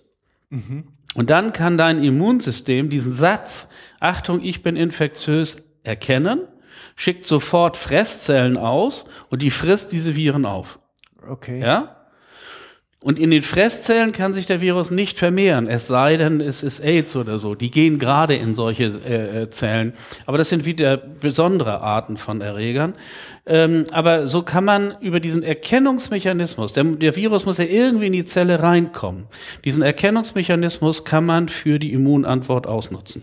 Also große Klappe, nichts dahinter sozusagen, ja. Also ja, ein bisschen so in die Richtung geht das. Aber Ja. in diesem Fall natürlich für uns positiv. Ne? Okay, klar. Äh, ja, ja, verstanden. Ähm, jetzt ist die zweite Variante, sind ja die Virostatika, heißt Das die. funktioniert nicht. Das ähm, funktioniert nur, wenn ich äh, eine längere natürliche Resistenz gegen den Virus habe, wenn der Virus nicht zu aggressiv ist und ich den von selber überleben kann eigentlich. Wenn ich so eine aggressive, tödliche Variante habe, kenne ich kein Arzneimittel, was da wirklich vernünftig wirkt. Und diese Virostatika sind auch im humanen Bereich nicht doll. Ja, vielleicht kennst du diesen alten Spruch, eine Virusgrippe dauert mit Behandlung eine Woche und ohne Behandlung sieben Tage. Ja, und da ist viel Wahres dran. Ja, Also es gibt dort nicht sehr viel. Womit man noch arbeiten kann, sind Immunglobuline. Das ist praktisch konzentriertes Abwehrpower, isoliert aus einem anderen Lebewesen, was ich dir einspritze, was dein Immunsystem unterstützt. Ja. Ja? Ich, das kennst du zum Beispiel bei der Tetanus-Immunisierung vom Pferd. Ich nehme also ein Pferd, infiziere das mit Tetanus, dann bereite ich das Blut des Pferdes auf. Das Pferd stirbt dabei nicht, sondern ich mache eine normale Blutspende, nur eben am Pferd. Und den Pferden geht's auch gut, mit denen sowas äh, produziert wird. Und dann reinige ich das auf, bis ich die reinen Antikörper habe. Und wenn du jetzt zu mir kommst, bist im Garten in die Hake getreten und hast ähm, nicht vernünftig drauf geachtet und das fängt schon an, dir große Schwierigkeiten zu machen über eine Infektion. Ja, dann kann ich dein Immunsystem unterstützen. Ich warte nicht, bis es selber Antikörper produziert, sondern ich spritze dir die vom Pferd gewonnenen Antikörper ein, um dich äh, zu unterstützen und dein Immunsystem zu unterstützen. Dann sind schon mal Antikörper da, die markieren, deine Fraßzellen kommen hin, dann arbeitet dein Immunsystem selber weiter und macht eigene ähm, Antikörper, die markieren wieder die, das Material und dann wird's weiter gefressen und so hast du eine Chance, das zu überleben. Am Ende, am Ende fast aller Therapien muss immer der Körper sich selber helfen. Man kann ihn nur unterstützen, indem man die Viruslast nicht zu groß werden lässt oder die bakterielle Last bei anderen Erkrankungen. Wie ist denn in dem Zusammenhang, ähm, also ich sag mal, wir haben wir haben es ja mit einem erstmal sehr aggressiven Virus zu tun. Für diese äh, Nicht-Wirtstierarten wie Fleischfresser oder wie Wiederkäuer, ja, Ja. für die Sau ist er nicht sehr aggressiv, das ist er eher harmlos. Ja. Ähm, ja, also auf dem Fremdwirt, Ja, so glaube ich. Mhm. da ist er sehr aggressiv. Der hat in der Umwelt eine extrem hohe Überlebensfähigkeit, dieser Virus. Und ähm, jetzt sagt man Viren ja auch noch nach, dass sie sehr schnell mutieren. Also selbst wenn man jetzt irgendwelche Einflussmöglichkeiten von außen findet, ist die Anpassungsrate ja auch noch eine sehr schnelle, oder? Ja, vom Grundsatz her ja. Ähm, der Herpes gehört, soweit ich das weiß, zu den nicht so wahnsinnig schnell mutierenden. Einer der schnellst mutierenden ist der ähm, Influenza-Virus. Ja, da kriegst du jedes Jahr neue Stämme. Und die Mutation ist auch relativ geringfügig. Mit kleinen Informationen, äh, äh, Entschuldigung, kleinen Mutationen äh, wird er völlig anders. Der Herpes ist relativ konstant. Deswegen ist er ja schon so lange als Ausjetzke hier am Rumlaufen. Und deswegen haben auch unsere anderen Tiere, ähm, äh, die äh, gefährdet sind, sich noch nicht daran angepasst. Aber grundsätzlich sprichst du einen wichtigen Punkt an, das wäre die dritte Therapieform, indem ich ganz bewusst Viren mit geringerer Aggressivität züchte. Und dann vielleicht Viren kriege, äh, mit denen ich einen Impfstoff entwickeln kann und der dann auch gegen die aggressive Form wirkt. Aber es ist so Zukunftsmusik, dafür wird dann auch im äh, Tierarzneimittelbereich nicht genug verdient. Und leider auch unter uns Jägern gibt es ja einige, die den Hund immer noch als Gebrauchsgegenstand ansehen und wo die äh, Meute ähm, äh, angesehen wird wie im Mittelalter. Im Mittelalter gab es ja diesen Spruch, willst du Keiler haben, musst du Rüden geben. Mhm. Ja, wo es einkalkuliert wurde, dass äh, in der Keilerjacht eben Hunde getötet wurden. Und solche Mentalitäten gibt's ja auch heute noch manchmal. Und deswegen bin ich nicht mal sicher, wenn es einen Impfstoff geben würde, dass alle Leute ihre Hunde impfen würden. Denn das Ereignis ist ja noch sehr, sehr selten. Wir dürfen ja auch keine Panik machen. Es ist in der Regel ein Hund in Deutschland pro Jahr, der dran stirbt. Mhm. Ja? Und wenn du guckst, wie viele Hunde jagen, ist das nicht viel. Nur wenn das gerade meiner ist, ja, dann habe ich natürlich ein ernstes Problem. Mhm. Und da würden viele Leute sagen, das Risiko ist ja so klein. Überfahren werden, geschlagen werden, das sind ja alles viel, viel höhere Risiken. Und ja. es lohnt sich ja nur, einen solchen Impfstoff zu entwickeln, wenn ich Umsatz damit machen kann. Die Kosten sind hoch. Und wie heißt es so schön, Return of Investment muss erstmal wieder gesichert sein. Mhm. Ja, das ist sicherlich ein Thema. Ich sag mal, ich rufe ja hier auch immer dazu aus, ähm, auf, ich sage mal, unsere Jagdgenossen zu achten. Also die, Hunde sind sicherlich das Heiligste, was wir auf der Jagd zu beschützen haben. Wir selber können auf uns gut aufpassen, die Hunde alleine können es nicht. Und ähm, ja. ich rufe hier auch immer gerne und wiederholt dazu auf, ähm, Zeitgenossen, die das missachten, auch wirklich sozial zu ächten, ja, und echt rauszuschmeißen. Ich jag mit solchen Menschen nicht mehr und ich kann da auch nur jeden zu aufrufen. Ja, also es gibt, es gibt ein paar Dinge, die man jetzt im Sinne des Ausjetski sich äh, genau angucken muss. Ähm, mit Sicherheit ist es nicht gut, Hunde zu haben, die die Sau am Wurf packen und beuteln. Mhm. Das heißt, es gibt ja mehr und mehr Saugatter. Das heißt, man sollte mit seinen Hunden, mit denen man Sauen jagen will, ins Saugatter gehen. Gute Gattermeister sorgen dafür, dass der Hund lernt, die Sau hat ein gefährliches und ein ungefährliches Ende. Heute, wir werden im Herbst mit unserem Hegering einen Saugatterbesuch machen. Heute geht man so vor, dass der direkte Kontakt vermieden wird. Der Hund soll der Sau ausweichen. Der Hund soll die Sau an, dauernd verbellen, anhaltend, wie es so schön heißt, aber sie nicht mehr kneifen, mhm. nicht mehr an den Wurf gehen und sie soll, wenn überhaupt, am gefährlichen Ende nicht anpacken, sondern am ungefährlichen Ende. Das heißt, gute Ausbildung mit guten Gattermeistern, von denen ich schon ein paar kenne, äh, ist der erste wichtige Schritt. Mit einem mhm. Hund, der noch nie Sauen gejagt hat, ähm, auf äh, Sauen zu gehen, ist Aasjägerei. Ganz mhm. eindeutig. Mhm. Und das beginnt damit, dass ich mit meiner Welpe in einem äh, Heimattierpark, in dem das zulässig ist, an das Saugatter rangehe und ihn schon mal diese Tiere riechen lasse, gucke, wie ist er in der entsprechenden ähm, Verhaltensweise, ist er ein eher ruhiger, ist er ein eher aggressiver, ist er ein eher ängstlicher Hund, damit fängt das an. Mhm. Der nächste Punkt ist, ich muss die richtigen Hunde einsetzen. In der Drückjagd ist ja, wie wir vorhin gesagt haben, extrem entscheidend, hat die Sau Stress. Mhm. Dann scheidet sie Viren aus. Das heißt, in die Drückjagd gehören niederläufige Hunde. Mhm. Derjenige, der heute seine hochläufigen Hunde mitgibt mit der Meute, der würde bei mir keinen Fuß auf die Erde kriegen, um jagen zu dürfen. Weil das erzeugt Hetze, Hetze erzeugt Stress. Und wenn ich dann aus jetzt getragene Sauen dabei habe, dann werden die zu Ausscheidern. Mhm. Also die anständige Auswahl der Meute, niedrig laufende Hunde, ideal Dackel, kleine Terrier, nicht zu aggressiv, aber keine hochläufigen Hunde mitgeben. Und das sehe ich eben immer wieder, dass, weil die Leute zu wenig Gelegenheit haben, mit ihren Hunden dann vernünftig zu jagen, dass sie die mitgeben in die Drückjagdmeute. Und manche lassen das zu, auch beim Start. Das ist nicht in Ordnung. Das Schnallen vom Stand aus auf der Drückjacht für größere, hochläufige Hunde, das ist eine Sauerei. Das Rehwild, was bei dir ankommt, das hat Schaum bis äh, an die Läufe mhm. vor Maul. Ja, das kann man einfach nicht schießen. Das schmeckt auch nicht mehr. Mhm. Die Sauen sollen ruhig und gelassen gedrückt werden. Dann gibt's auch einen sauberen Schuss. Die sollen nicht in hoher Flucht kommen. Mhm. Das ist der nächste Punkt. Und in der Nachsuche ist es eben so, nur sichere Totsuchen machen, wenn du nicht einen spezial ausgebildeten Hund hast.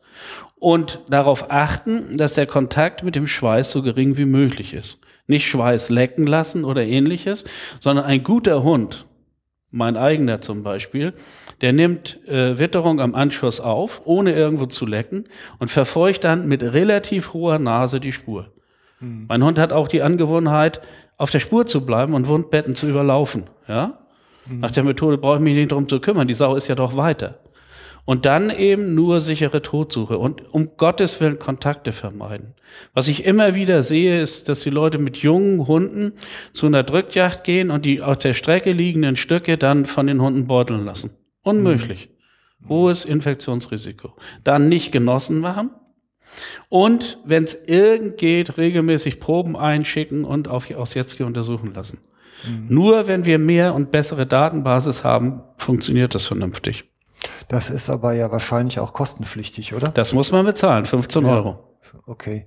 Ähm, an Probe äh, komme ich gerade auch noch drauf. Man nimmt äh, Schlund, ne? Ja, möglichst Schlund. Ja. Weil dort sieht man es auch als Jäger am leichtesten. Die haben so punktförmige Einblutungen häufig im Schlundbereich. Und da sind viele Lymphknoten dran. Und Lymphknotenmaterial braucht man. Also die punktförmigen Einblutungen gibt es auch bei Schweinepest und afrikanische Schweinepest.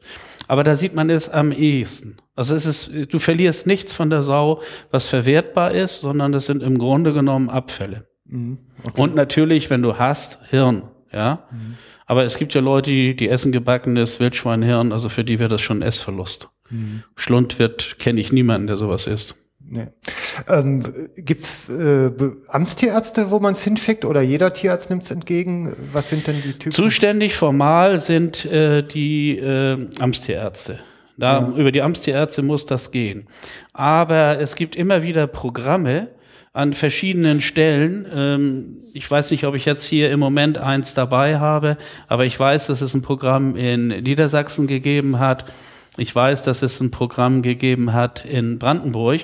Da muss man sich an die örtlichen Jägerschaften wenden und dann wird dort eingesammelt und es ist auch so, dass das dann nichts kostet, ja, wenn solche Programme laufen. Und sonst muss man sich an die äh, großen tierärztlichen Hochschulen, also Berlin, Hannover wenden. Ähm, die machen auch die entsprechenden Untersuchungen. Okay. Ja, Ja. wenn es noch irgendwie einen Link gibt, kann ich den ja dann auch unter die Sendung stellen. Ja, also ich, wie gesagt, ich weiß, dass es immer wieder Programme gegeben hat, in denen eingesammelt wurde. Ähm, aber ich äh, habe im Moment keines der äh, Länder im Zugriff. Okay. Doch hier, ähm, 2011 ein bundesweites serologisches Monitoring der Wildschweine wurde finanziert durch das Bundesministerium für Ernährung, Landwirtschaft und Verbraucherschutz. Und da wurde eingesammelt. Ja? okay. Also muss man, muss man mal gucken, was es zurzeit gibt. Aber wir brauchen mehr Daten. Wir müssen auch eine Risikoabschätzung für unsere Hunde machen können. Im Moment ist es der negative Sechser im Lotto. Okay. Ähm, äh, Nochmal so irgendwie global galaktisch, um es anzu. also ich, ich habe ja, ich sag mal, wenn ich in der Straßenbahn fahre, eine ungleich höhere Chance, ähm, mir einen Virus oder einen Erreger einzufangen, als wenn ich meine regelmäßigen Waldspaziergänge mache. Und ähm, dieser Infektionsdruck in einer Population, ähm, den kann ich ja dadurch senken, dass ich im Grunde die die Anzahl der Tiere pro Fläche halt auch einfach versuche nach unten zu regulieren. Richtig. Und damit kriege ich ja wahrscheinlich auch einfach hin, ähm, ich sag mal, so einen Erreger halt langfristig einzudämmen, wenn nicht gar auszurotten. Also so ganz oft springt er ja auch nicht über, wenn wir von einem Fall pro Jahr reden. Und ich sag mal, wenn es auf dem Niveau bleibt, kann man es, ich sag mal, auf die Gesamtpopulation ja vielleicht auch noch aushalten. Das Hauptproblem ist, dass wir ja ein grundsätzliches Sauenproblem haben. 300 Prozent Reproduktionsrate, ähm, Fraß für die Sauen im Übermaß, nämlich Mais, Mais, Mais, für Biogasproduktion und anderen, ähm, äh, andere äh, äh, Dinge. Und eigentlich die Sau als relativ intelligentes äh, Tier ein schwer zu bejagendes Tier. Das Verrückte ist ja, dass immer noch zwei Drittel aller Sauen in Deutschland, so sagt die Statistik, bei der Ansitz- oder Pirschjacht geschossen werden. Nur ein Drittel bei der Drückjacht. Das heißt, die Drückjacht ist nicht sehr effektiv, bezogen auf die Zahl der Sauen. So, und da wir sowieso das Sauenproblem haben, müssen wir sowieso ausdünnen. Wir müssen auch ausdünnen in Mecklenburg-Vorpommern jetzt, weil die polnische, äh, über Polen die afrikanische Schweinepest hereinkommt. Und man muss einfach die Infektionskette durchbrechen, indem es nicht zu viele ähm, Träger dieser Infektion gibt. Aber da wir so schon die Sauen nicht anständig reduziert bekommen, sehe ich dort relativ große Schwierigkeiten. Mhm. Und wenn die afrikanische Schweinepest kommt, dann kann es sein, dass es am Ende keine Sauen mehr gibt. Ein paar Jahre. Weil die so aggressiv ist. Okay. Ja? Für einen Osjetski ist das anders. Mit dem Osjetski kann man leben. Und was du vergisst, ist die Wildtiere, die sich infizieren. Reh, Hirsch, Mufflon, mhm. Marder, Fuchs. Das sind alles Tiere, die im Prinzip aus Jetzki gefährdet sind. Gibt es da denn schon Funde? Nein, in der Regel, wenn die Tiere aufgefunden werden, sind sie in einem Zustand, wo sie nicht mehr obduzierbar sind. Okay. Das heißt, du musst den Virus auch relativ schnell nachweisen. Äh, in faulendem Fleisch ist die, Ver also in verwesenem Fleisch, ist die äh, Überlebensrate für den Virus nur 10, 11 Stunden. Ja. Ja. Das, darin wird er am schnellsten zerstört. Wenn also ein Fuchs sich infiziert und äh, sich nicht in seinen Bau verkriecht, sondern irgendwo in der freien Wildbahn äh, verendet, dann ist die Wahrscheinlichkeit, dass du mit deinem Hund vorbeigehst und er aus Bringtreue dir den Fuchs bringt, äh, ja schon relativ klein. Mhm. Denn ein Hund braucht so, also meiner findet ein Fuchs auf 50 bis 80 Meter, wenn er so irgendwo im Wald liegt und er kein äh, Suchkommando hat. Also wenn er nur neben mir herläuft. Ja. Aber äh, du musst also verdammt dicht dran. Und dann kriegst du ihn zumeist, äh, zumeist in einem Zustand, wo er nicht mehr obduzierbar ist. Und komm bitte mal auf die Idee, jeden Fuchs, den du findest im Wald, auch noch obduzieren zu lassen. Viele Leute sagen doch schon, äh, anfassen tue ich ihn nicht. Gibt ja auch noch das Problem des Fuchsbandwurm. Ja. Ja, also ich kenne Jäger, die schießen Fuchs und duschen den zuerst mal mit fünf Liter Wasser ab, dann ziehen sie Gummihandschuhe an, tun den in einen Plastiksack und dann bringen sie ihn zu dem Ort, wo sie ihn vergraben. Mhm. Der Fuchs wird ja aus Gründen des Fuchsbandwurms kaum noch verwertet. Und wenn du dann auch noch einen hast, der drei Viertel in Verwesung übergegangen ist, dann ist das noch weniger schön. Ja, gut, Verwesung. Also ich sag mal, wenn man sie schießt, sollte man sie auch irgendwie verwerten, finde ich ja. Ne? In meiner Kindheit wurde Fuchs gegessen. Ich habe ein wunderschönes Rezept, äh, was ich aber noch nie selber gegessen habe, für Fuchskeulen. Also Jagdfunk Nummer 9 war, glaube ich, Bodenjagd, da ist davon die Rede, ja. Habe ich wahrscheinlich nicht gehört, aber das Rezept habe ich länger, als es den Jagdfunk gibt. ja, das ist auch sicherlich eine ältere Sitte. ja, ja, kurz nach dem Krieg ist das gewesen und äh, das habe ich aus der Familie, weil die mhm. früher Fuchs gegessen haben. Okay. Ähm, der letzte Punkt, der mir noch einfällt, ist so die Hygiene zum Vorbeugen. Also da ist ja nicht jedes Desinfektionsmittel ähm, anwendbar und wirksam bei Aujeski. Wie sind denn so deine Hinweise im, im Umgang mit, mit Wild und Alltag und Hund? Also ich sage dir ganz offen, dass die Desinfektionsmittel, die man verwenden kann, alle sehr aggressiv sind und deswegen meistens auf Wildbrett, was gegessen werden soll, nicht angewendet werden kann. Mhm. Also du musst dir vorstellen, dass du im Prinzip, damit du Erfolg haben willst, dass die Sau mit Domestos abwaschen müsstest. Ja. Mhm. Und ob ich eine mit äh, Domestos abgewaschene Sau hinterher noch essen will, weiß ich nicht so richtig. Klassische Mittel wie Alkohole, phenolische, diese Sprays für Wundinfektionen wirken alle nicht. Mhm. Es müssen relativ drastische Mittel sein. Mir kommt es eigentlich mehr darauf an, dass da, wo ich aufbreche, meine Sau, mein Hund weit weg ist. Mhm. Dass zum Beispiel auch der Schweiß, der dann als Blut im Boden versickert, infektiös bleibt, relativ lange. Und dass mein Hund dort nicht hingehen kann.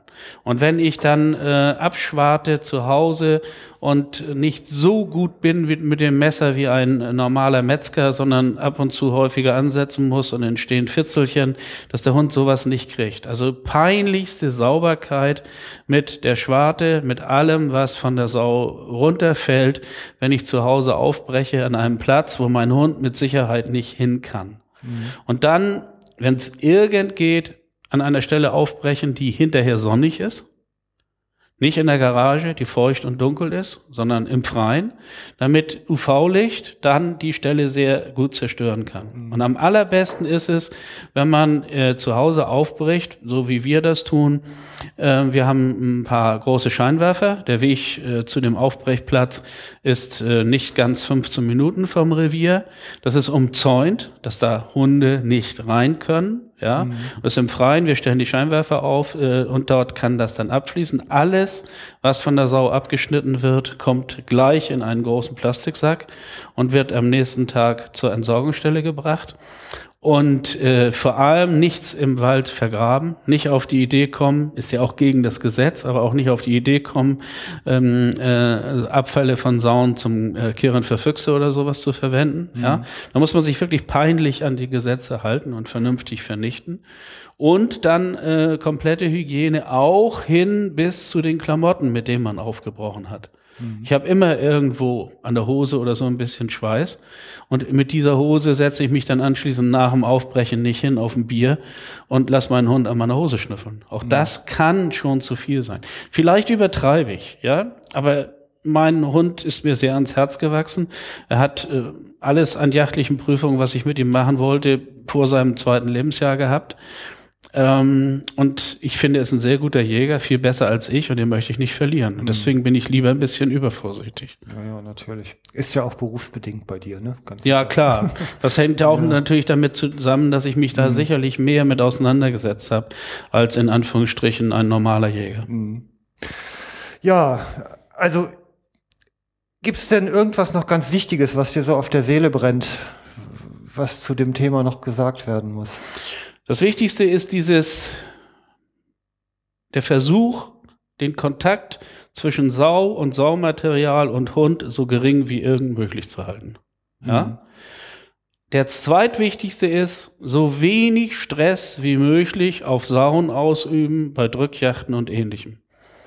Die Sau, die ich an der Kehrung schieße und die vom Schuss überrascht wird und tot ist, bevor der Knall sie erreicht hat, ist die, die ideale Sau. Die setzt auch keinen aus Jetzki frei, selbst wenn sie Träger ist. Mhm. Ja?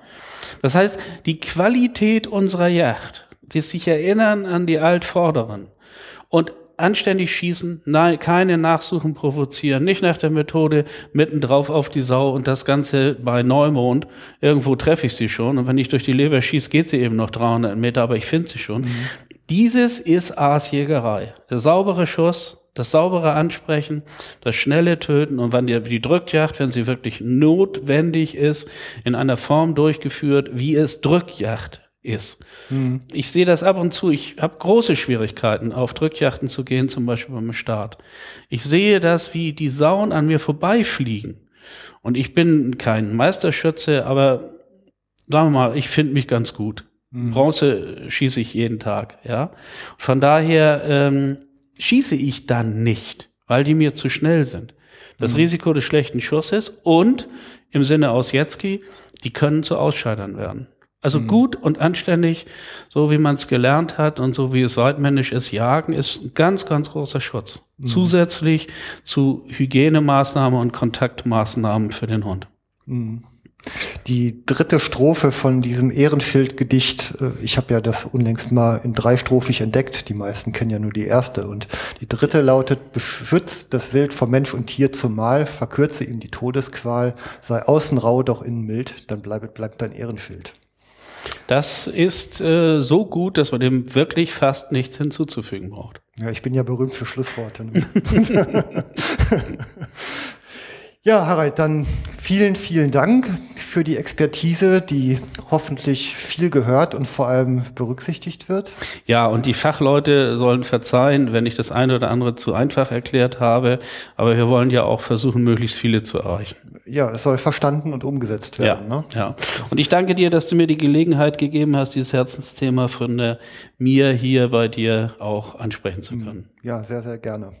Dafür mache ich das. genau. Also vielen Dank. Tschüss. Und ja. ja, von euch immer die Kommentare schön unter die Sendung. Ähm, das ist so die Belohnung, die ich von den Hörern bekomme und da freue ich mich immer riesig drüber. Dann bis demnächst beim Jagdfunk. Tschüss.